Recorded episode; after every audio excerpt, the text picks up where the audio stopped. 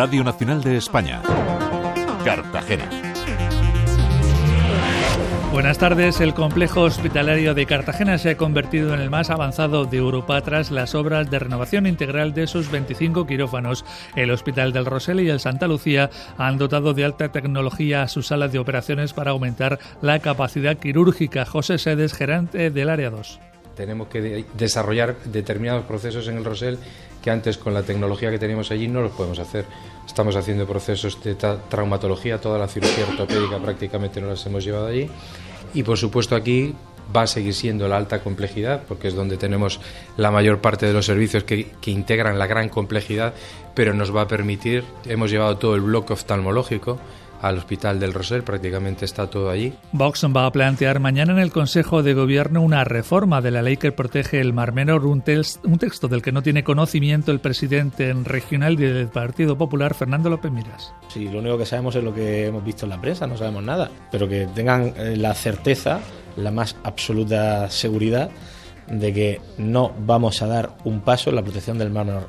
Le hablo como presidente del Partido Popular porque ustedes me están hablando de una iniciativa parlamentaria, ¿verdad? Por eso les hablo de una perspectiva estrictamente partidista, es decir, como representante del Partido Popular de la región de Murcia. Y por lo tanto, el Partido Popular no va a apoyar nada que suponga un retroceso en la protección del mar menor. Científicos, ecologistas, agricultores, comunidades de regantes y expertos jurídicos se van a dar cita mañana en los Alcázares para el gran debate del mar menor. Uno de los ponentes es el portavoz de Pacto por el Mar Menor, Ramón Pagán.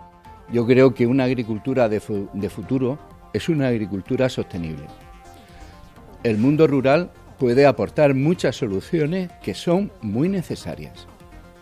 Lo que es un error es decir, que el mundo rural o la agricultura o la ganadería no tienen ninguna responsabilidad en los problemas que hay en el Mar Menor y que eh, no, no hagan nada para solucionarlo.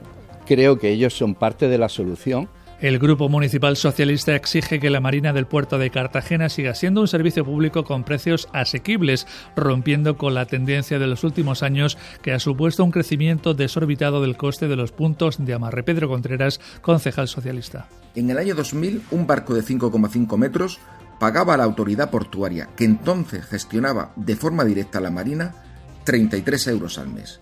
Hoy en día, ese mismo propietario paga 112 euros al mes al Club de Regatas, un 334% de incremento, cuando el IPC ha subido un 70%.